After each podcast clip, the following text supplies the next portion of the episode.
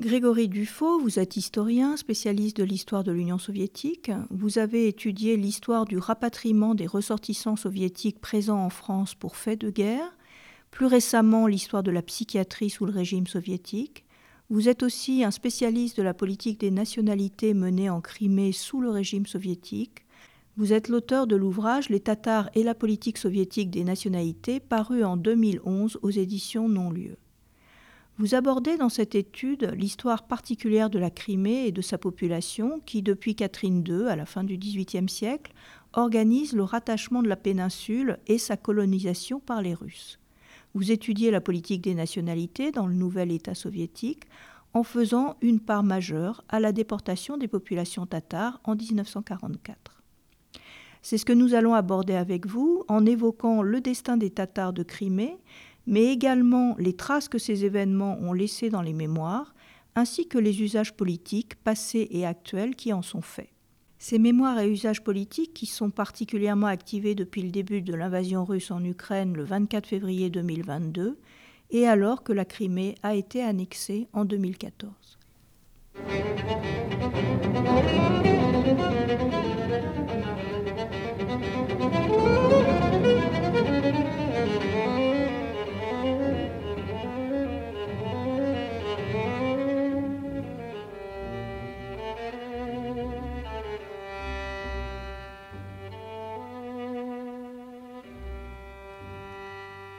Grégory Dufaux, comment la Crimée est-elle devenue un territoire de l'Empire russe? Oui, alors euh, la Crimée, elle a été conquise par, euh, par la, Russie à la fin du XVIIIe siècle. Euh, à ce moment-là existait un Khanat de Crimée, Khanat de Crimée qui est institué au, XVe siècle, et Khanat dont les limites dépassent la, la Crimée et qui est à la fois euh, intégré à l'Empire ottoman et qui en est euh, un euh, vassal. Un royaume, il y en a deux dans l'espace russe, et donc voilà, ce, ce Khanat, en fait K-H-A-N-A-T, est, conquis par, par Catherine II, et la Crimée est annexée à l'Empire russe. Donc, euh, dans cette Crimée, au moment de son annexion, on a une population euh, qui est euh, bigarrée, essentiellement tatar, musulmane. Et cette population, hormis ces élites qui sont plus ou moins intégrées à l'élite tsariste, la population est soumise à des vexations, à, des, à les stigmatiser. Et une partie des Tatars décide d'émigrer et euh, une partie d'entre eux émigre euh, dans l'Empire ottoman et euh, donc à Constantinople.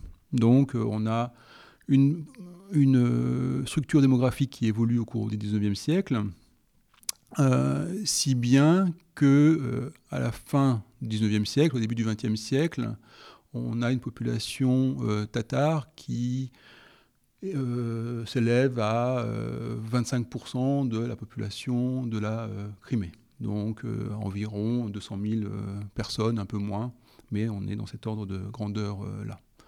Donc voilà pour la Crimée à la fin du 19e siècle, Crimée qui est par ailleurs une région agricole avec de l'horticulture notamment.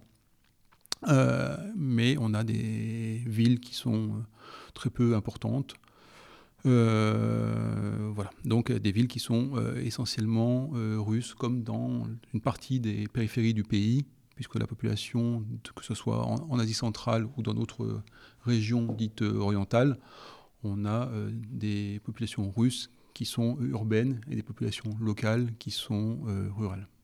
L'intérêt de ce territoire pour les autorités tsaristes, hein, c'est un intérêt stratégique qui est l'accès aux mers chaudes. Et euh, une des euh, analyses, alors là j'anticipe un petit peu ce que l'on va dire euh, un peu plus tard, j'imagine, lorsqu'on évoquera la déportation des terres de Crimée, justement, une des, analyses qui a été conduite, c'est de dire que on a un effort des autorités de Moscou, un effort de long, longue haleine et de long terme pour transformer la Crimée en terre russes, euh, de façon à se euh, garder un accès euh, aux mers chaudes et donc d'avoir comme ça une flotte qui puisse se déployer sur l'ensemble des mers du globe. Bon, donc le, pardon, l'intérêt est essentiellement stratégique. Il y en a, d'autres, mais voilà, l'essentiel et réside là dans cet accès aux mers, chaudes. De manière générale, à la fin du 19e siècle, il y a une politique de russification qui est menée dans une partie des, territoires périphériques euh, de l'Empire euh, tsariste. Cette politique, on la retrouve euh, en Crimée, où on a à la fois un peuplement russe qui est encouragé, et qui l'est d'autant plus que, je le disais tout à l'heure, une partie des Tatars sont partis vers d'autres régions. Ça, c'est le premier point. deuxième point, c'est qu'il euh, y a euh, l'imposition euh, du russe qui va avec ce mouvement de colonisation russe et slave en, Crimée et une administration qui est donc confiée aux, populations russes et slaves. Donc cette russification, elle, elle, prend donc plusieurs formes, à la fois administratives et culturelles. Et quelles sont les réactions de la population locale face à cette russification? Une des réactions à cette russification qui est menée dans les périphéries de l'Empire, et notamment dans les périphéries euh, musulmanes et orientales, c'est la naissance d'une forme de nationalisme, un nationalisme qu'on pourrait qualifier de manière un peu, un peu simple de culturel, et qui est conduit en Crimée par quelqu'un comme Gaspirali. Gaspirali, c'est un monsieur qui a été formé en Crimée puis en, Russie, qui a également été le secrétaire de Tourguenieff, l'écrivain, à Paris, avant de retourner en Crimée après avoir fait un passage par euh, l'Empire euh, ottoman. Alors Gaspirali, qu'est-ce qu'il euh, dit? Eh ben, Il part d'un constat simple, qui est le sien, d'un décalage entre le monde musulman et l'Europe occidentale, le monde occidental. Et son ambition, c'est que ce monde oriental, euh, ce monde musulman euh, turc rattrape son retard par rapport à l'Occident. Et pour lui, la voie principale de modernisation, c'est la euh, culture. Alors, ce projet de Gaspirali n'est pas un projet qui serait strictement lié à la Crimée.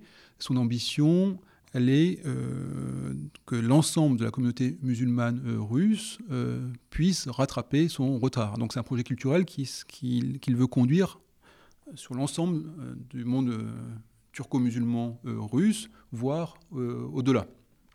Alors, ça, c'est là, ça serait de certaine manière la première étape de ce nationalisme. Et il y aurait une seconde étape qui serait, elle, beaucoup plus politique et qui est liée à euh, l'échec de la révolution de 1905, révolution euh, libérale qui intervient à la suite de, de, la guerre euh, russo-japonaise, et qui, en fait, ambivalente en ce sens que cette révolution de 1905 elle permet pour la première fois une représentation des populations non russes, des minorités non russes, au niveau du gouvernement central. Et en même temps, aucune des revendications de ces minorités, ou en tout cas très peu de ces revendications, n'aboutissent véritablement.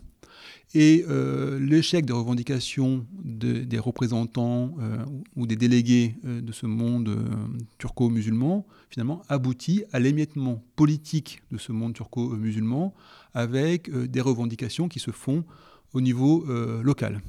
Et c'est notamment à travers cette fragmentation politique de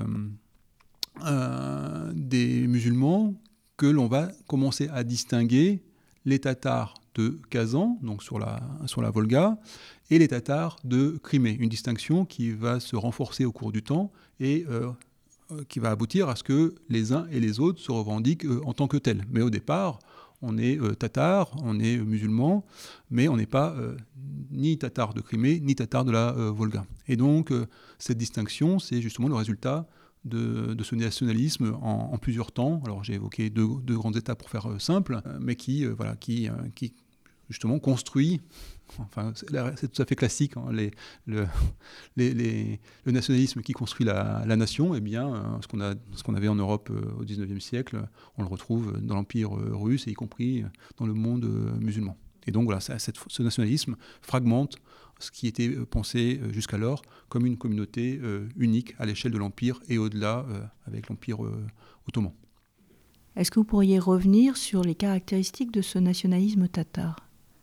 L'un des principaux facteurs d'unification pour Gaspirali, c'était la langue. Donc voilà, et, donc il entreprend justement de constituer une, grammaire, une langue, et le, vecteur euh, qu'il imagine pour, euh, pour cette langue, c'est le journal qu'il met en place qui s'appelle Terjuman, qui veut dire l'interprète, et dont le premier numéro sort pour euh, le centenaire de, l'annexion en 1883. Donc, alors, ce n'est pas uniquement linguistique, mais le facteur d'unité à l'échelle de l'ensemble du monde turco-musulman russe doit être la langue. Et d'ailleurs, on retrouvera ces questions de, enfin, l'importance de cette langue un peu plus tard à l'époque soviétique, puisque euh, euh, ceux qui défendent le projet de latinisation, on n'est pas obligé d'insister trop sur ce point, mais ceux qui défendent le projet de latinisation, c'est-à-dire soit la transformation de, l'alphabet du cyrillique euh, ou, arabe vers l'alphabet latin, ou alors la mise par écrit pour les langues qui n'avaient pas de, grammaire se fonde justement sur le même constat, à savoir qu'il y a euh, un retard du monde turco-musulman et que le moyen de rattraper ce retard, c'est euh, la culture et la langue. En accédant à l'alphabet latin, on accède à la culture et au progrès de l'Europe occidentale. Donc voilà, on, retrouve comme ça des, continuités, même si ça prend des formes différentes, mais on retrouve comme ça ce, projet sous des formes qui ont évolué euh, à l'époque soviétique. Ce qu'il faut avoir euh, en tête, c'est un, euh, ça c'est un point que je n'ai pas dit, c'est qu'on a affaire avec ce, nationalisme tout simplement un mouvement dit réformiste. Et que ce réformisme, il renvoie à ce que j'ai déjà dit, mais il, il, a, donc ce rapport à l'Occident, mais il est aussi fondé sur une critique interne au monde musulman, et justement une critique qui vise à dénoncer ceux qui sont, que l'on qualifie de conservateurs. Et donc, euh, il faut aussi euh, euh, s'éloigner d'un conservatisme qui, y compris donc religieux, qui maintiennent les musulmans, les populations, dans, cette, dans ce retard vis-à-vis de l'Occident. Donc en fait, ce réformisme, il, repose voilà, sur une double, double critique une double référence, enfin, ou du moins une double référence, à la fois ces conservateurs dont on, se, ce, conservatisme plus exactement dont il faut, qu'il faut dépasser, et euh, si on doit le dépasser, c'est parce qu'il faut qu'on rattrape aussi euh, ce retard euh, par rapport à l'Occident. Donc voilà, il y a ces deux dimensions. Y a-t-il des relations entre le nationalisme tatar et l'Empire ottoman voisin? Oui, alors en réalité, cette, cette, question du, rapport à l'Empire ottoman et à un monde turco-musulman qui serait plus large, elle est importante. Tout d'abord parce que, je l'ai dit tout à l'heure, la Crimée et le Khanat de Crimée était euh, à la fois partie intégrante et enfin ou vassale, disons, de, de, l'Empire ottoman. Euh, et d'autre part, euh, il y a cette, cet exil, cette émigration s'est fait, et donc des liens qui sont maintenus, des liens qui sont des liens familiaux, mais qui sont aussi des liens culturels. On peut très bien commencer à aller à l'école en, en, Crimée, donc dans une école islamique, et les poursuivre, et poursuivre ses études dans l'Empire ottoman. Et donc, il y, a des mobilités, mais qui ne sont pas seulement à l'échelle de la Crimée. On, a des Tatars, de, qui seront donc des Tatars de la Volga, euh, qui, euh, qui vont euh, rejoindre l'Empire ottoman. Et donc, il y aura des allers-retours qui seront faits, et Gaspirali lui-même séjournera dans l'Empire ottoman. Et donc, on a des circulations d'écrits, des circulations des hommes, à la fois pour leurs études, pour euh, enfin, tout simplement retrouver des, familles. Donc, euh, bon, oui, elle est, absolument capitale, cette, question. Et de fait, là encore, j'anticipe par rapport peut-être à une, question à venir, mais quand on va accorder une république autonome de Crimée en 1921, un des enjeux, ça sera justement d'essayer de profiter de cette diaspora, profiter d'utiliser plus exactement cette diaspora, de manière à exporter la révolution en Orient. Donc euh, ces liens-là, euh, ils existent et ils sont connus, y compris donc euh, à, Moscou. Et on essaie de, les utiliser. Voilà, parmi d'autres éléments, mais en tout cas, voilà. Donc c'est effectivement une question importante pour penser la, Crimée à la fin du 19e siècle, au début du, 20e siècle. On en arrive aux révolutions de, 1917. Comment ces révolutions entrent-elles en résonance avec les revendications nationales en Crimée? C'est évidemment important. bon, c'est quelque chose d'assez connu, mais les périodes, enfin, où la période des révolutions se caractérise dans les périphéries par par des revendications euh, indigènes, euh, nationalistes, et donc la proclamation d'un nombre de, centres de pouvoir euh, alternatifs. Et donc la Crimée, de ce point de vue-là, elle, s'inscrit tout à fait dans, le, mouvement, dans ce mouvement général. Et on a donc la proclamation d'une autonomie tatare de Crimée qui, qui intervient au moment de, la Révolution en décembre 1917. Donc on a euh, ce pouvoir qui se met en place, mais en réalité qui est de courte durée, puisque, euh, si je ne dis pas de bêtises, en janvier 1918, les bolcheviks euh, conquièrent la, Crimée. Et il en est fini de cette autonomie des Tatars de Crimée, en tout cas avant qu'une nouvelle, que la République de, de 21 ne soit proclamée. Alors, ce qu'il y a, c'est que la Crimée, pendant la période de la guerre civile, elle change plusieurs fois de, pouvoir. Elle est prise par les Allemands, elle est également occupée euh, par les troupes euh, blanches, euh, et avant d'être définitivement conquise par les bolcheviks. Et c'est à la suite de cette conquête des, des bolcheviks, et après une période de répression, que l'on porte davantage attention revendications locales, mais là encore, ce n'est pas spécifique à la, Crimée, c'est quelque chose qu'on retrouve dans à peu près toutes les périphéries de l'ancien empire tsariste. Et euh, cette euh, attention accordée aux minorités euh, locales, et donc au Tatars de Crimée, elle se concrétise par la mise en place d'une république autonome de Crimée au sein de la République fédérative de, Russie. Alors cette République de Crimée, elle n'est pas une république nationale, c'est une république euh, territoriale, et c'est l'une des rares euh, républiques euh, territoriales qui est proclamée en RSFSR, donc en République, république de, Russie.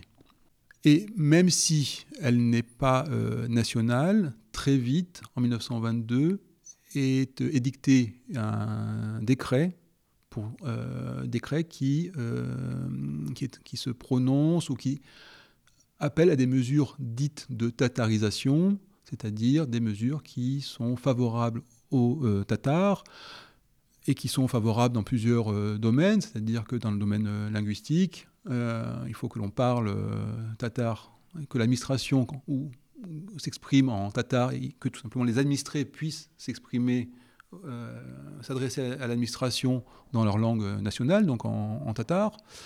La culture, elle est censée aussi être promue et les, euh, les Tatars doivent être aussi promus au sein des administrations, des usines, en tout cas des postes de responsabilité. Alors cette question, elle va euh, évoluer au fil du temps, au, cours des années 20, euh, puisque finalement, à la fin des, années 20, cette prééminence du tatar disparaîtra et finalement le tatar ne sera plus une des deux langues d'État avec le russe, mais elle deviendra une langue euh, usuelle et l'usage du tatar devra être limité aux circonscriptions où les tatars sont majoritaires. Bon. La question qu'on se pose évidemment, c'est pourquoi cette République territoriale de Crimée n'est pas la République des Tatars de Crimée? Oui, alors euh, pourquoi une République euh, territoriale en Crimée? C'est tout simplement le résultat de négociations. Alors de, négociations qui sont liés à l'état du champ politique à, la sortie de la guerre civile, mais également à la composition euh, territoriale. Et euh, c'est là où on en revient à ce qu'on disait tout à l'heure, à savoir que en Crimée, euh, ne, reste plus que, que 20-25% de Tatars de Crimée contre 50%, 52% de Russes et Ukrainiens. Donc, euh, pour les Tatars qui se rallient au pouvoir bolchevique, euh, ils peuvent euh, revendiquer le fait d'être la population indigène. Mais c'est une population indigène qui est une minorité, y compris dans son territoire. Ce qui fait que finalement, ce qui est décidé, c'est une république territoriale, même si, comme je le disais tout à l'heure, euh, on édictera des mesures d'indigénisation ou de tatarisation donc, en faveur de cette minorité. Et donc ici, c'est vraiment le résultat de négociations euh, politiques, à la fois au niveau local, mais qui évidemment inclut euh, Moscou. Donc c'est un, jeu entre au moins trois acteurs principaux, pour, pour, dire les choses de manière très très grossière, les Tatars sur place, les dirigeants russes sur place et Moscou, euh, évidemment. Mais euh, une fois de plus, ce que je décris pour la Crimée vaut également pour les autres territoires. Euh, en réalité, à chaque fois, ces républiques sont le résultat de négociations, de la mobilisation d'acteurs locaux sur place. Donc il ne faut, pas, voilà, faut pas imaginer que c'est Moscou qui, d'un coup, décide de distribuer ces, républiques. ce qui s'est passé, c'est que euh, l'octroi, en tout cas le principe de cette délimitation territorialo-nationale, il, existait, euh, il était euh, pris en 1918, mais aucune mesure n'avait été entreprise en ce sens avant 1919, et ce qui lance ce mouvement de délimitation territorialo-nationale, c'est ce qui se passe en Bashkiri. Bashkiri, c'est un territoire musulmans, euh, euh, qui euh, est une zone de conflit. On est en guerre, pendant la période de guerre civile entre les bolcheviks et les blancs. On a un personnage qui s'appelle Davidov, qui se rapproche des bolcheviks avant de s'en éloigner pour rejoindre les, les troupes blanches. et constatant le traitement qui lui était réservé à lui, à ses partisans, à ses troupes, euh, eh bien, il euh, abandonne les Blancs et s'en retourne négocier avec les bolcheviks. Et le résultat de ces négociations, c'est notamment cette première république territorialo-nationale, la Bashkirie, qui lance le mouvement de territorialisation à l'ensemble de euh, la République de Russie. Et donc, voilà, c'est dans ce sens qu'on a cette République de Crimée qui est créée, enfin dans le cadre de ce mouvement, mais avec voilà, euh, ces négociations qui sont faites, mais étant donné la configuration locale, ils ne tiennent pas de république, euh, comment, on, pourrait dire, de tataro-crimée. Voilà, ils n'atteignent pas, alors qu'on a une république euh, de, de tatars près de la Volga. Bon, donc voilà, c'est vraiment le résultat de, ces, à la fois de la configuration locale, démographique, mais également politique, puisque bon, faisons de l'histoire euh, fiction, peut-être que s'ils avaient été 50%, 50 de Russes, 50% de, de, Tatars, défendre l'indigénité, à, la fois évoquer l'indigénité et euh, l'assise démographique, aurait pu aboutir à, cette, à l'existence d'une république tataro-criméenne euh, ou criméo-tatar. Enfin bon, voilà. Je, du coup, à partir de l'intégration du territoire dans le nouvel État soviétique en 1922, quelles sont les spécificités de la politique des nationalités?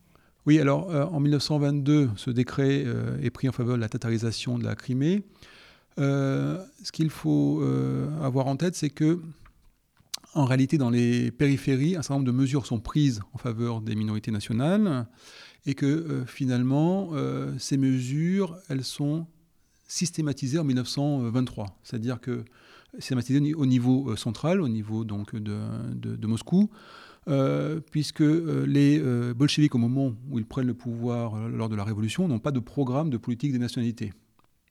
Ce programme se construit au fur et à mesure, à la fois dans des réflexions qui sont menées entre les dirigeants du pays, mais aussi au regard des initiatives qui sont prises localement. Et finalement, en 1923, au printemps 1923, un programme national est euh, décidé et ce programme euh, vise à euh, favoriser les minorités non russes dans les régions non russes.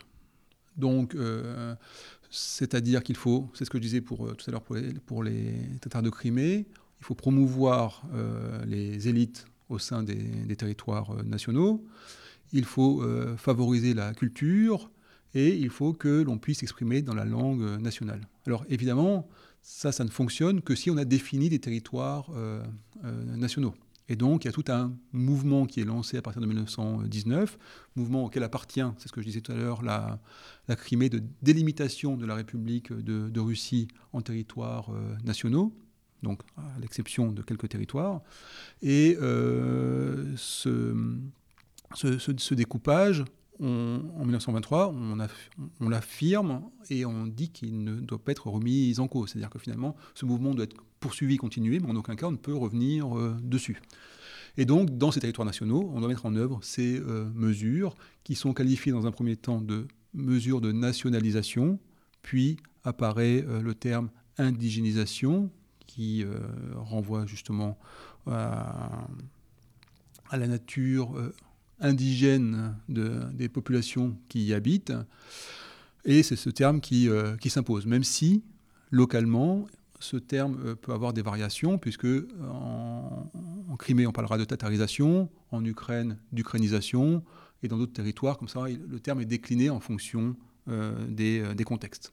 Donc, voilà pour, les, pour ce programme national, programme national qui lui-même va évoluer au fil du temps, et, programme national qui a plusieurs, qui, comment dire, qui a plusieurs fondements. Le premier fondement, euh, c'est qu'il euh, doit permettre de dépasser euh, le nationalisme qui a travaillé l'empire tsariste, c'est donc mettre fin à ce qu'on appelle le nationalisme local. Mais cette politique d'indigénisation, elle a aussi une autre, a aussi un autre fondement qui est de, pouvoir permettre d'exporter la révolution en dehors donc de, la Russie et de ce qui sera l'Union euh, soviétique. Et cette euh, politique d'indigénisation, elle doit aussi euh, permettre de transformer les populations, notamment les populations orientales, et donc de leur permettre de passer les stades du développement historique tels que Marx a pu les définir. Et donc tout cela doit permettre à la fois donc de transformer les populations, et euh, de maintenir l'unité de la nouvelle structure euh, qui est mise en place, et euh, enfin d'exporter la révolution dans la mesure où, où c'est possible. Bon, voilà. Donc, ce qui fait que on a ce programme qui est mis en place en 1923 et qui sera soumis à un certain nombre d'infléchissements à la fin des années 20 et au début des années 30 surtout. Mais par rapport à l'historiographie qui a longtemps affirmé que ce programme, euh, on y met fin à la fin des années 20, euh, l'historiographie récente euh, a montré que ce n'était pas le, cas, qu'il y avait certes des infléchissements, mais que cette politique d'indigénisation, elle se poursuivait à, bas bruit, sous des formes différentes, dans les années 30, mais au-delà des années 30. Donc ça, ça fait partie, parmi les nombreux acquis de l'historiographie récente, c'est un point maintenant qui est voilà, bien établi et qui, a, qui, a, qui, a, remis en cause ce qu'on a dit pendant, ce qu'on a pensé pendant très, très longtemps. Et cette continuité entre les années 20 et les années 30 euh, est vraiment si importante? Non, alors, c'est-à-dire qu'à la fois il y a continuité, mais euh, il y a quand même des changements, en ce sens que, au-delà des infléchissements, une manière de bien montrer euh, le changement qui existait, il faut voir que à partir du milieu des années 30 s'installe euh, la, configuration suivante, à savoir un cœur, euh, l'RSFSR, euh, donc la République fédérative de Russie, qui est soumise à une russification administrative et donc qui est censé être le cœur, un cœur, le cœur russe, manière de, de la structure soviétique, et des périphéries qui continuent à être soumises à cette politique d'indigénisation. Donc, ce qui change par rapport euh, aux, années 20, et justement pour faire sentir ce changement, il y a un collègue, un historien russe qui a fait sa carrière aux États-Unis, qui, dans un article euh, célèbre, a, parlé d'appartements communautaires soviétiques. Donc, Yoris Loskin, qui a évoqué euh, le fait que l'Union soviétique des années 20 peut être donc figurée comme un appartement communautaire, avec les pièces qui sont occupées par différentes minorités et les Russes qui occupent le couloir. Et ce qu'il dit, euh, c'est que dans les années 30, eh bien, euh, les Russes ont acquis une nouvelle place dans cet appartement communautaire. Euh, non seulement ils occupent le couloir, mais ils occupent la pièce la plus grande. Bon, ce qui se passe en, Crimée dans les années 20, ce sont des tensions politiques entre les Tatars et les, Russes autour justement de ces revendications pour, ou autour de l'indégénisation. Bon. Ces tensions, elles finissent par aboutir à une vague de, répression qui est elle-même la conséquence d'un procès qui est mené ou qui est conduit contre un certain nombre de responsables tatars, et euh, procès qui est lui-même l'un des euh, nombreux procès qui ont lieu dans les euh, républiques nationales. On en a un en Ukraine, on en a dans d'autres régions. Et ce procès aboutit à la, condamnation de plusieurs responsables tatars qu'on dénonce comme nationalistes bourgeois. En gros, ils n'auraient pas euh, su se garder du nationalisme et euh, ils auraient utilisé l'indigénisation à des fins euh, propres. Bon, pour faire les choses simplement. Alors, on a cette vague de, répression qui touche la Crimée, mais là encore, qui n'est pas spécifique à la Crimée. Et on a, au cours du temps, à la fois dans le sillage de ce procès, mais encore au-delà, la place des Tatars qui est euh, réduite euh, politiquement. Ça, c'est un premier euh, point. Et en 1936, pour prendre une, cette, cette, date, on a même Staline qui annonce qu'au regard de la faiblesse numérique des Tatars de Crimée, ceux-ci ne peuvent pas avoir de forme de gouvernement propre. Bon, cette déclaration, elle s'inscrit justement dans la tentative de réduire la, enfin la tentative, la tentative, dans, le, dans, le, mouvement de réduction de la place des Tatars de Crimée d'un point de vue politique en Crimée. Mais dans le même temps et parallèlement, on a une politique culturelle qui est conduite en faveur euh, des Tatars de Crimée. Euh, politique culturelle qui vise à euh, leur octroyer tous les attributs. Alors tout ce qui est langue, théâtre, opéra, littérature, et on, a donc ce, mouvement qui vise à, renforcer et à leur permettre la plus grande expression culturelle possible. Donc on a ces deux mouvements qui cheminent parallèlement. C'est-à-dire que d'un côté, on, réduit l'importance politique des Tatars en Crimée, et de l'autre côté, on les aide, on mène une politique culturelle de façon à ce qu'ils puissent euh, justement pouvoir euh, s'exprimer de ce point de vue-là. Donc euh, les deux vont ensemble. Pourriez-vous préciser un petit peu ce qu'il y a dans cette politique culturelle? Oui, alors un, des aspects de cette politique culture, culture, enfin disons, va de pair avec la politique culturelle. Une politique enfin, éducative qui euh, vise euh, à, euh, à, permettre une, instruction de, des petits Tatars de Crimée. Puis, quand ils seront plus grands également, on, construit des, établissements supérieurs pour que justement on puisse poursuivre ces études, ils puissent poursuivre leurs études en, en Crimée.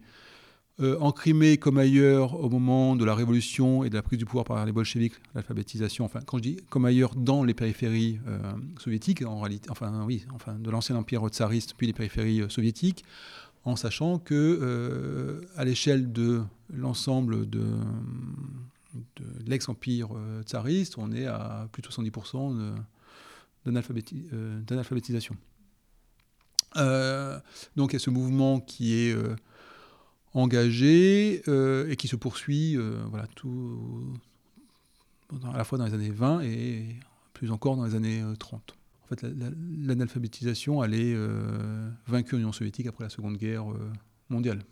Bon, voilà. Donc, alors, un des, établissements réputés en, Crimée, c'est l'équivalent de la faculté de médecine qui a à Simferopol et qui accueille y compris des...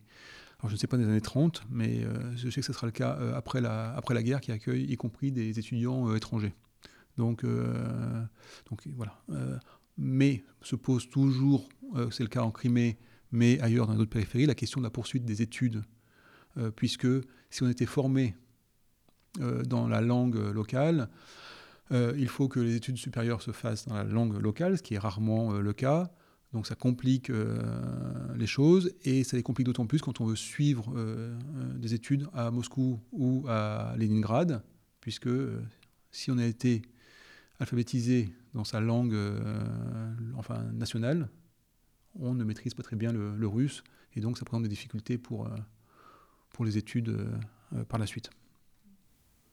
Et vu de Moscou, comment est perçu ce territoire périphérique, méridional qu'est la Crimée? Oui, alors la, République de, de Crimée, bien qu'elle soit située en Europe, est considérée comme une république orientale. Et euh, cette euh, qualification n'est pas euh, péjorative, elle renvoie tout simplement à, l'avancée des populations sur l'échelle du développement historique.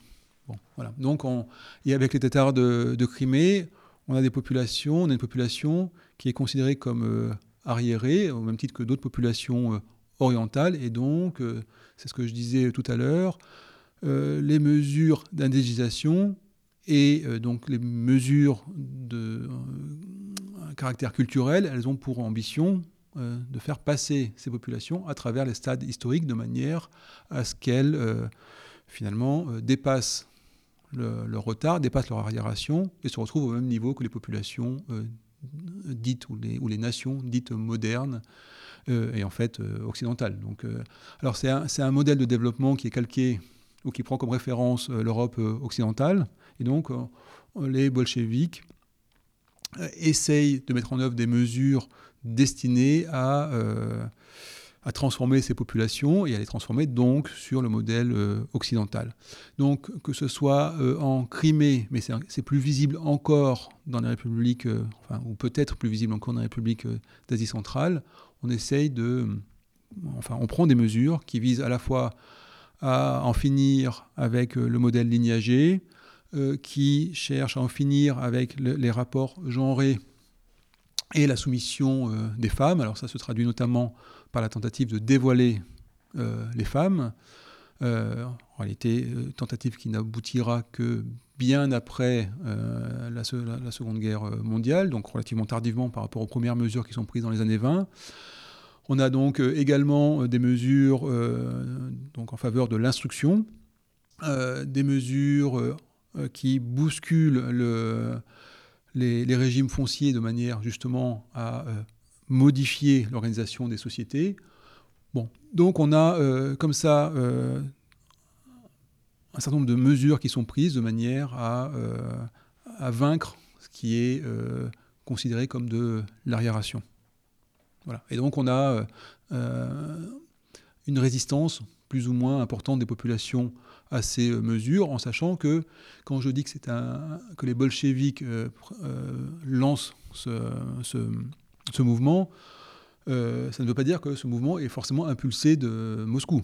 Ça peut être justement des, des, personnes qui appartenaient ou qui étaient dans la mouvance réformiste, qui sont ensuite passées euh, aux, bolcheviks et qui donc euh, veulent, qui ont ce projet ancien de transformer euh, cette, la société. Donc voilà, il ne faut pas forcément imaginer que tout vient de, Moscou. Alors il peut y avoir des relais ou en tout cas ça peut être appuyé par, Moscou ensuite, mais voilà, c'est à chaque fois des mesures qu'il faut envisager dans des rapports qui se jouent au niveau local et dans la périphérie et Moscou. Donc, ce que je disais tout à l'heure à propos de la, la tatarisation ou de l'indégénisation, les mesures qui sont prises localement, elles sont finalement entérinées par Moscou, qui euh, en fait un programme euh, à, développer à l'échelle du pays.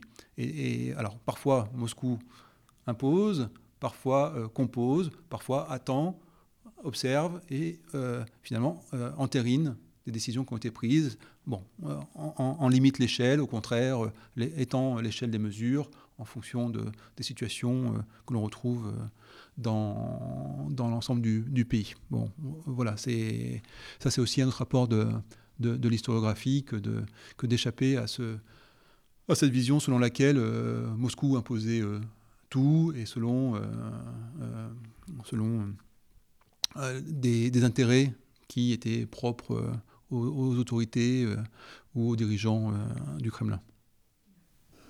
Plus le pouvoir de Staline se renforce et plus le pouvoir de Moscou se renforce aussi, comment s'organise la politique de répression stalinienne en Crimée? Alors par rapport à, ce qui s'est passé en, Ukraine et aux, autres républiques, euh, la, Crimée n'échappe pas à ce mouvement de, répression. Je l'ai dit tout à l'heure, le procès qui touche les, principaux dirigeants euh, de la République s'inscrivent dans les différents procès qui ont lieu dans les périphéries, donc y compris en, Ukraine. Alors évidemment, en fonction des situations, les procès n'ont pas le même retentissement et la même portée. Et c'est d'ailleurs ce qui fait que, ce qui a fait que un historien comme Terry Martin, euh, qui a fait une, un, gros livre sur euh, la, politique soviétique des nationalités, c'est justement lui qui a parlé d'empire de, discrimination euh, positive, a fait de l'Ukraine un des laboratoires de cette politique des nationalités. Et ce qu'il nous dit dans son livre, en tout cas c'est comme ça qu'on peut le lire, c'est que c'est en Ukraine que se sont euh, euh, joués un, certain nombre d'infléchissements euh, de la politique des nationalités, et notamment plusieurs affaires qui ont lieu à la fin des années 20 et au début des années 30. Et quand je parle de ces affaires, j'inclus la, Grande Famine, et qui donc ont conduit, affaires qui ont conduit à abandonner plusieurs piliers euh, de la politique nationale et au moins deux. Ah, le, premier qui, serait que euh, le nationalisme local serait le plus grand danger et donc il faut y mettre fin et y mettre fin par la politique d'indigénisation. Et autre pilier qui est que cette politique d'indigénisation, elle doit permettre d'exporter euh, la révolution. Et donc, dans son livre, il, met en avant les, différentes affaires qui ont lieu en, Ukraine et qui euh, aboutissent à la remise en cause de, ces euh, principes. Alors en Crimée, euh, évidemment, le, procès qui existe n'a pas, cette portée-là, même si il, n'est pas, d'une manière inintéressant, en ce sens que les, lors du procès, euh, les, dirigeants sont accusés d'un complot qui ne se déroulerait pas uniquement à l'échelle de la Crimée, mais en réalité à l'échelle du monde, euh, pratiquement du monde musulman euh, soviétique. Et l'articulation entre ces différents complots qui seraient ourdis en différents endroits, la personne qui articulerait tout ça, ça serait Mirsaïd Sultan Galiev, Sultan Gaïev, qui était un des principaux communistes nationaux euh, au début des années 20, et qui avait été écarté en 1923 euh, par euh, Staline parce que Sultan Galiev avait noué des contacts avec Trotsky. Trotsky n'avait pas forcément donné suite, mais en tout cas, ça avait inquiété Staline. Et donc, ce que l'on dit donc à la fin des années 20, c'est que eh bien, Sultan Galiev n'a pas n'a pas cessé ses activités euh, euh, complotistes et donc c'est même lui qui aurait comme ça servi de, cheville ouvrière à, l'échelle de l'Union soviétique pour, euh, de cette manière, connecter ces différents, ces différents complots. Bon. mais il n'y a pas de remise en cause, enfin en tout cas il n'y a pas de portée politique concernant la, politique, le programme de la politique nationale et, sa remise en cause. Mais euh, ce, procès en Crimée aboutit à des, répressions, et répressions que l'on retrouve euh, dans les années 30, euh, voilà, au moment de la, grande terreur. Donc, mais là encore, il est difficile de mesurer l'ampleur de ces, de ces répressions. On n'a pas toujours les, chiffres, donc alors on, arrive, on sait que les gens sont, sont réprimés, on a des listes, mais difficile de, alors peut-être qu'un travail patient et long permettrait d'avoir euh, euh, l'ampleur exacte des, répressions. Euh, voilà, je ne pas le, je sais pas combien de personnes exactement ont été, ont été touchées. Donc on va en venir au fait majeur de ces répressions staliniennes, qui est la déportation des Tatars de Crimée à la fin de la Seconde Guerre mondiale. pendant, la, pendant la seconde, guerre, seconde Guerre mondiale, les, les, Tatars de Crimée sont. Donc la Grande Guerre patriotique, comme on dit en, Union soviétique. Les Tatars de Crimée sont, sont réprimés. Euh, ils sont, euh, c'est une forme particulière de répression puisque c'est la déportation euh, totale ou nationale qui est mise en œuvre. phénomène qui n'est pas propre, là encore, aux Tatars de Crimée, qui touche plusieurs nationalités, qui a touché une nationalité dans un premier temps en 1937, au moment de, la Grande Terreur. le premier, la première population oui, alors, entièrement déportée, ce sont les Coréens d'Extrême-Orient, qui sont déportés en, en, Asie centrale.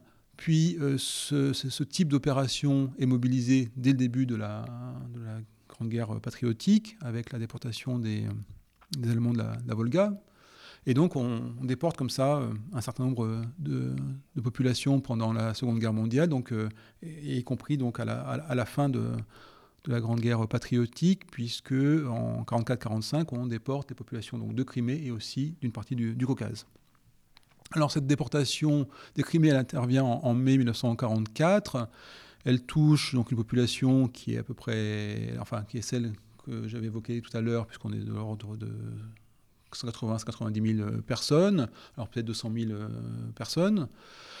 200 euh, 000 personnes qui sont euh, raflées en l'espace de, quelques jours et qui sont donc acheminées par, euh, par, euh, wagon à, bestiaux, comme dans les autres déportations. En fait, c'est un, mode opératoire qui est, qui est toujours le, même, et qui est acheminé en Asie centrale.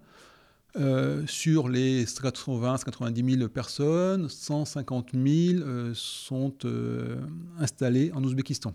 Donc l'essentiel des déportés se trouve en, en Ouzbékistan. Alors cette déportation, c'est très bon, ça c'est relativement connu, se déroule que ce soit pour les de Crimée ou pour les autres populations, dans des conditions très euh, difficiles, avec euh, des morts euh, sur, la route, des voyages qui sont parfois très longs. et on retrouve là, en fait, au-delà des populations, des déportations des populations nationales, ce qu'on avait également eu pendant la, pendant à la, suite de la collectivisation, où on avait ce, mode-là, on a exilé des populations vers cette fois les terres intérieures de la Russie. Bon, là, on est euh, plutôt vers les périphéries des territoires hostiles qui en fait sont difficiles à, coloniser d'une certaine manière. Et donc c'est aussi euh, une manière de coloniser des, terres euh, difficiles. Et ces populations, pas grand-chose n'est fait pour les, accueillir. On est à la fin de la guerre, d'une part, et d'autre part, euh, les autorités locales ne sont pas forcément euh, prévenues et ne sont pas forcément préparées. Euh, et au-delà de, des capacités d'accueil, ces populations, elles sont présentées comme, alors de Crimée et autres populations déportées comme des populations traîtres ou traîtresses. Et donc elles sont accueillies euh, avec de l'hostilité, euh, évidemment, de la part des populations euh, locales. Et donc les premières années sont difficiles pour, pour ces Tatars de Crimée, qui par ailleurs sont mobilisés comme force de travail. Alors ici, il faut peut-être faire une différence, c'est-à-dire que j'ai à plusieurs reprises indiqué que le mode opératoire ou que les conditions étaient similaires à celles que l'on retrouvait pour les autres populations déportées.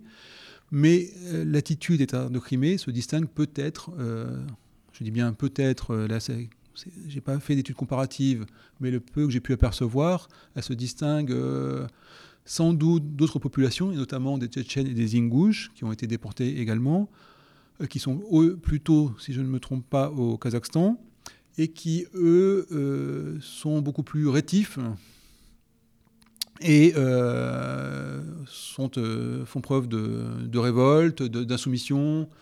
En tout cas, ne sont pas des populations faciles à, gérer, à différence des Tatars de Crimée, dont toutes les autorités louent leur, leur qualité, enfin leur, à la fois leur docilité et le fait que ce soit des très bons travailleurs, que ce soit dans les usines ou euh, dans les travaux agricoles.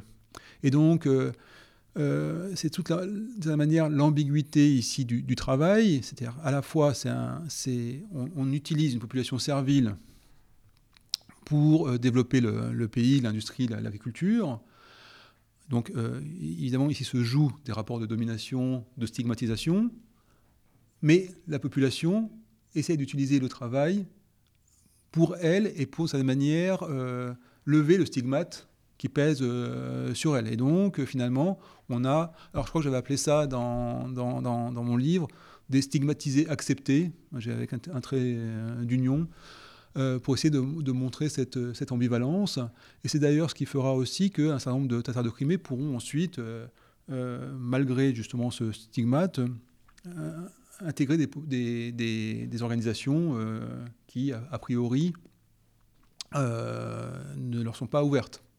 Donc voilà, donc il y a cette ambiguïté là autour cette, ambivalence autour du travail et donc, euh, les, voilà, de Crimée, alors ils sont, un certain nombre sont, félicités, et, ils, reçoivent des distinctions qu'on peut recevoir habituellement euh, quand on est euh, travailleur de choc ou d'arnik ou, ou. Donc voilà, donc il y, a quelque chose ici qui, est, qui relève sans doute d'une peut-être d'une particularité des Tatars de Crimée dans cette déportation, dans cet exil et dans la manière dont ils investissent euh, le, travail. Alors, il faudrait voir si c'est le cas aussi pour d'autres populations, je ne sais pas, mais voilà. Euh, en tout cas, par rapport à ce que j'avais pu lire sur les Tchétchènes et les Ingouches, là, il y a une différence.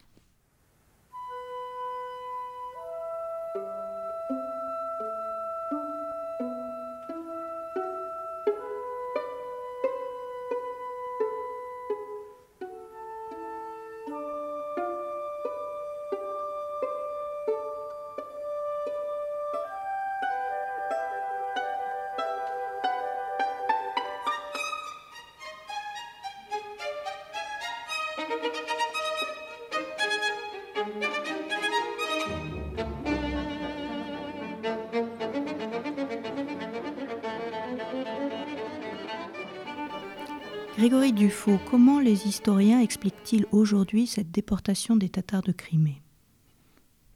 Cette déportation, on a des difficultés à l'expliquer, ou ces déportations. Disons que pour les Tatars de Crimée, on a eu plusieurs explications. Euh, celle que j'évoquais tout à l'heure, qui est que si on, dépasse la, temporalité soviétique et qu'on la remet euh, dans celle plus longue qui renvoie justement à, l'Empire tsariste et euh, à ce qui s'est passé au XIXe siècle, donc, première explication, c'est qu'on aurait euh, la volonté donc euh, d'avoir un accès systématique et, comment dire et verrouillé de cette manière à, aux, mers, chaudes, et que un des moyens d'y parvenir, c'est à la fois de transformer la Crimée en, terre russe et donc d'évacuer les Tatars de Crimée. L'autre explication, c'est que qui en fait qui n'est pas euh, incompatible, c'est que les terres de Crimée euh, sont envisagées euh, comme une population peu fiable, et elle l'est d'autant moins qu'on a une exacerbation de la xénophobie du régime soviétique, et donc les Tatars de Crimée et d'autres populations donc feraient les frais de cette xénophobie croissante. D'autant plus qu'il y aurait eu ces, comités de collaboration en, Crimée qui, serait venu apporter de cette manière un peu d'eau euh, euh, au, moulin de, ceux qui, euh, estimaient qu'on avait affaire à une population peu, peu fiable. donc on a cette explication de nettoyage ethnique. Et après, on peut avoir avancé notre explication. Alors moi, dans, mon, dans ma thèse, j'avais évoqué l'idée que la politique nationale, de cette manière, elle posait une forme de contrat entre euh, Moscou et les minorités, et que euh, la... Moscou a estimé, et là il fallait prendre en compte l'ensemble de ce qui se jouait aussi dans, dans, l'entre-deux-guerres, que euh, finalement les obligations qui revenaient au État de Crimée n'avaient pas été remplies et que finalement ils étaient punis par le biais de cette déportation. Bon. Ça, c'est pour l'État de Crimée, mais, mais euh, ces, explications, elles valent aussi, elles peuvent être mobilisées aussi euh, pour, euh, d'autres populations, même si, quand même, pour l'État de Crimée, l'accès à, et donc la Crimée, l'accès aux mers chaudes pèse, et encore aujourd'hui. Bon, c'est pas, ne serait pas spécifique au Tatar de Crimée. Là, il y a un enjeu stratégique qui est évident et qui, qui explique aussi ce qui a pu se passer en, 2014 avec l'annexion de la Crimée. Est-ce qu'on pourrait identifier après cette déportation une nouvelle phase de la russification de la Crimée? À la suite de la déportation, plusieurs euh, mesures euh, sont prises en Crimée eux-mêmes. Euh, les premières mesures concernent ce que j'ai appelé la détatarisation. Bon, donc à la suite de la tatarisation, il y aurait une détatarisation qui vise à effacer les traces de la, de la population déportée. Euh, autre mesure, euh, c'est la rétrogradation de la République en région.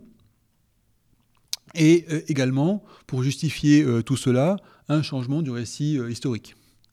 Et ce changement du récit historique, qui vise à faire donc de la Russie, de la Crimée, pardon, une terre russe, il procède d'un double déplacement euh, tout d'abord, euh, déplacement du Moyen Âge vers l'Antiquité.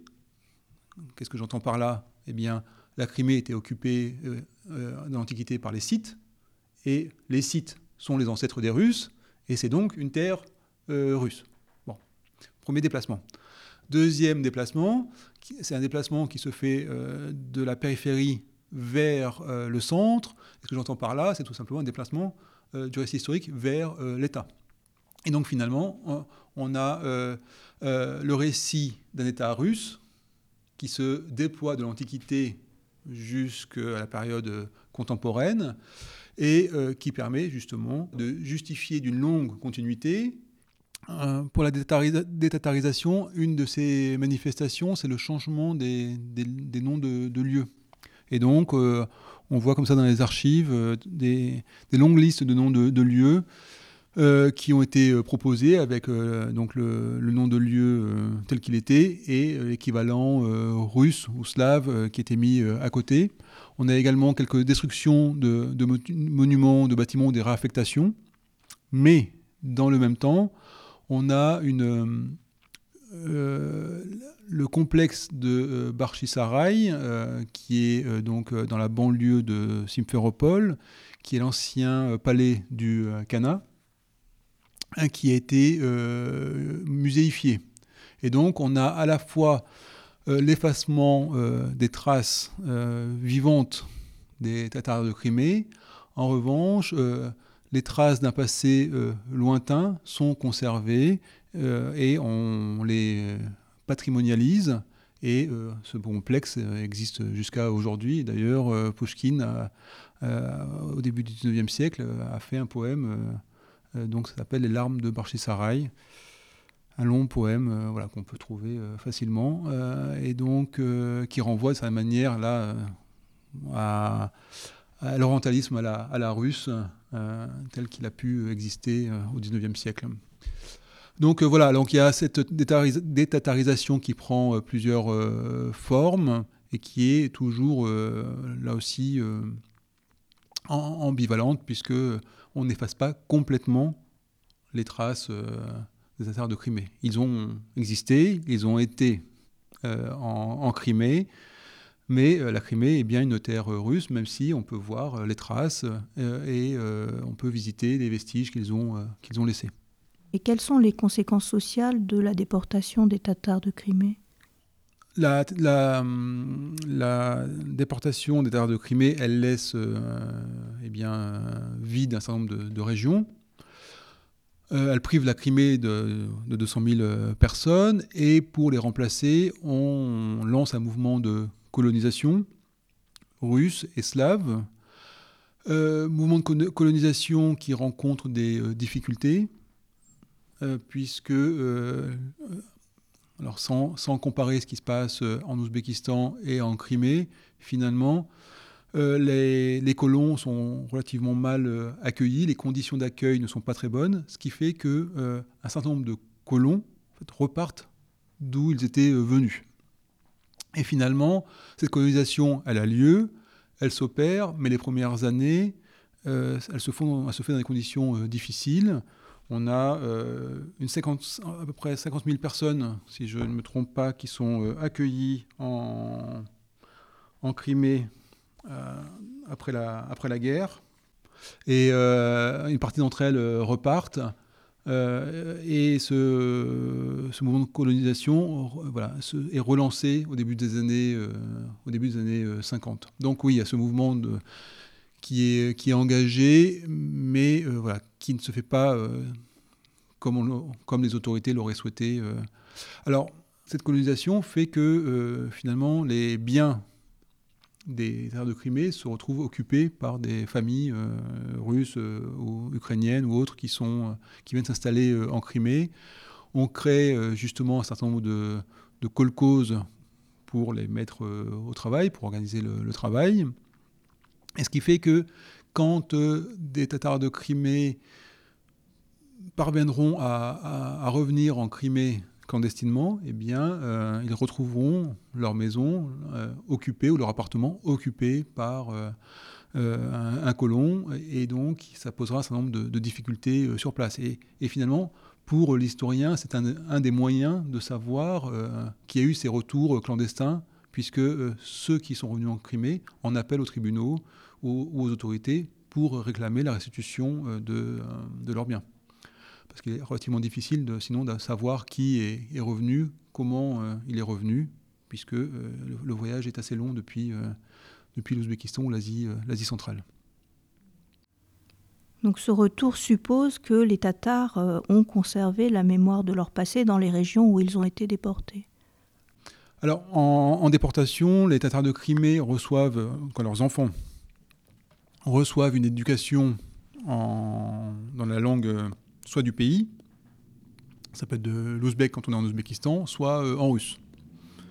Alors, ce qui fait que la langue euh, tatar, qui était euh, une langue d'usage public et d'instruction, se retrouve reléguée à la sphère domestique. Sphère domestique qui est pendant longtemps le, lieu de, de, maintien de la culture tatar. Alors, il n'y a pas de mesure de la part des autorités pour réprimer euh, toute expression culturelle euh, nationale. Alors, euh, mais là encore, qu'il n'y ait pas de mesure qui les empêche ne veut pas dire que on puisse le faire aussi facilement.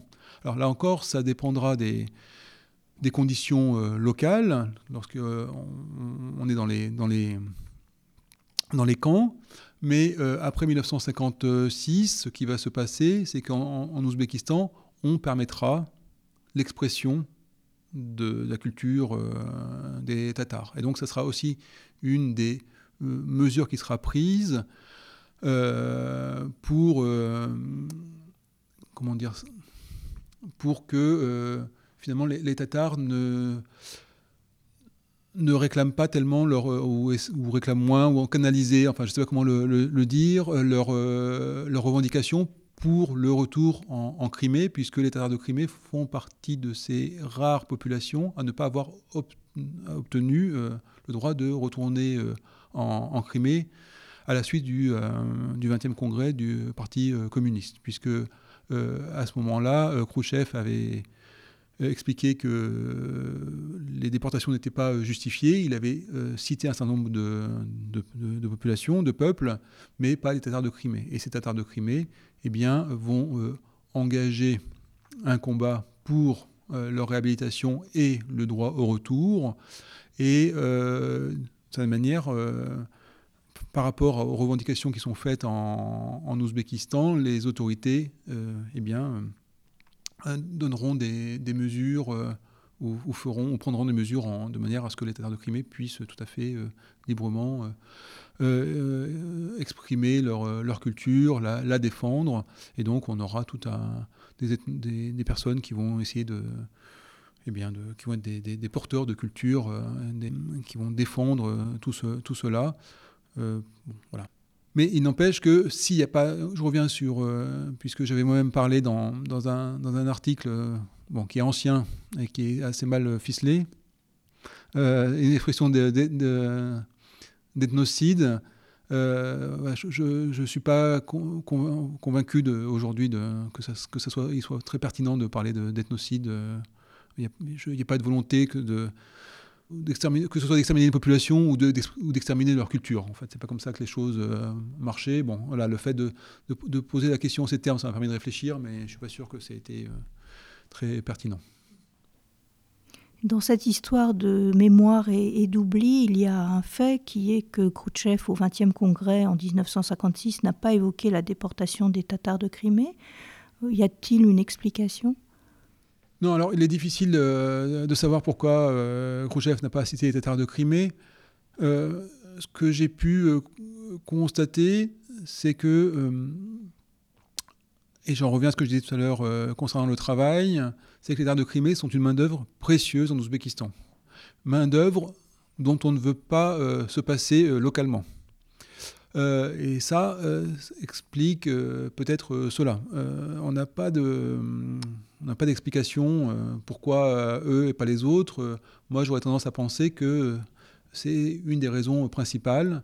On a une population qui s'est finalement intégrée tout en gardant sa spécificité culturelle, qui s'est intégrée de différentes, à la fois socialement et aussi par les fonctions qu'elles occupent, qu'elles ont réussi à, occuper à différents, dans différentes instances et à différents postes. mais population dont on, ne veut pas se, main d'œuvre dont on ne veut pas se priver, et donc on fait tout pour euh, la, conserver. À la différence euh, d'autres qui posent des, problèmes, où on sait pas, elles ne se sont pas euh, intégrées, elles manifestent, elles sabotent le travail. Et là, on, de cette manière, on, est plutôt soulagé de cette manière que ces, ces gens-là rentrent là où ils, enfin, rentrent chez eux, tout simplement. Euh, difficile de, de, le, de, le, savoir, euh, bon, euh, mais la, les négociations autour du travail sont la raison principale. Aujourd'hui, peut-on identifier une mémoire familiale, voire individuelle, de la déportation des Tatars? Oui, alors la, la, déportation est au même des, des, mémoires familiales cette, euh, cette mémoire, c'est un enjeu politique, et c'est un enjeu politique depuis le début, puisque justement, euh, il s'agit euh, à la fois de comprendre pour les arts de Crimée pourquoi ils ont été déportés, et ensuite pourquoi on ne les a pas autorisés à retourner chez eux. Et donc, cette, cette, cette déportation euh, c'est un objet, euh, euh, c'est un objet de mémoire et cette mémoire est elle-même politique, ce qui explique aussi que au fil du temps, cette mémoire s'est stylisée, pour si on peut dire les choses comme ça, et que finalement les, les témoignages se ressemblent tous un peu les uns les autres parce que finalement on a polissé euh, au cours du, temps, enfin au poli, plus exactement, euh, et poli d'ailleurs, euh, le, récit de manière à défendre un, un, objectif qui était de pouvoir retourner en, Crimée. Alors, tout le monde n'est pas retourné en, Crimée, certaines personnes sont restées en, en Ouzbékistan, d'autres ont commencé à revenir de manière plus massive dans les années, au milieu des années 80. Alors il y a un point que je n'ai pas euh, dit, donné, c'est qu'en 1967, euh, l'accusation de trahison a été euh, levée. ce n'est pas pour autant qu'ils ont obtenu à ce moment-là le droit au retour. ce que j'ai évoqué tout à l'heure, c'est qu'il y avait eu quand même des retours clandestins, mais les retours massifs ne sont intervenus, ou plus massifs, qu'à partir du milieu des années 80 avec la libéralisation du, du régime, et surtout des années 90 avec les problèmes que j'ai évoqués là aussi tout à l'heure, à savoir euh, on revient, mais on, revient où? Euh, D'où la constitution de quartiers. Alors, si je prends l'exemple de, Simferopol où, j'ai travaillé, euh, de, donc de quartiers autour de Simferopol, quartiers tatars où, ils se sont organisés. Et donc, ils ont construit des, maisons, on a, ils ont fait installer l'électricité, puis ensuite des canalisations. Bon, enfin, donc voilà, euh, ça c'est. Alors, je ne sais pas exactement localement comment ça s'est fait, c'est-à-dire que entre les initiatives locales qui relèvent de la, des Tatars de Crimée, de, leur, de manière de leur auto-organisation et les municipalités, Mais euh, ces retours n'ont pas été euh, au-delà des questions matérielles euh, simples, puisqu'ils ont aussi dû affronter l'hostilité, qui est une hostilité qui renvoie à, l'accusation de, de, traîtrise. Donc voilà, donc on a comme ça une strate de difficultés euh, euh, qui, certaines renvoient donc à cette accusation, d'autres à ben, on était là finalement, euh, soit vous nous rendez, ou mais ce n'est pas possible. Donc on, se déplace, on s'installe ailleurs, mais on veut quand même avoir des, conditions de vie qui soient décentes. Bon, donc ce retour a été, a été difficile. et donc on a comme ça une, une mémoire de la déportation à laquelle s'ajoute justement euh, la mémoire d'un combat pour le, retour, euh, la réhabilitation, et ensuite justement des difficultés d'installation pour ceux qui, ont fait le choix de revenir, euh, enfin de revenir. Là aussi l'expression, alors je ne sais, pas comment le formuler, c'est toute l'ambiguïté, c'est-à-dire qu'une une partie de ceux qui sont revenus euh, ne sont pas nés en, Crimée. Donc euh, euh, voilà, en fait, on, revient dans un pays étranger, enfin dans un lieu étranger. Donc voilà, mais effectivement, cette, question de la mémoire, elle est, elle est, elle est centrale, importante, et voilà, et elle structure de cette manière le, encore aujourd'hui les revendications politiques des arts de Crimée. Et sur le plan de la mémoire officielle de cette déportation? Oui, alors la, il y a des commémorations qui ont, qui ont lieu, qui interviennent chaque année, y compris en, Crimée.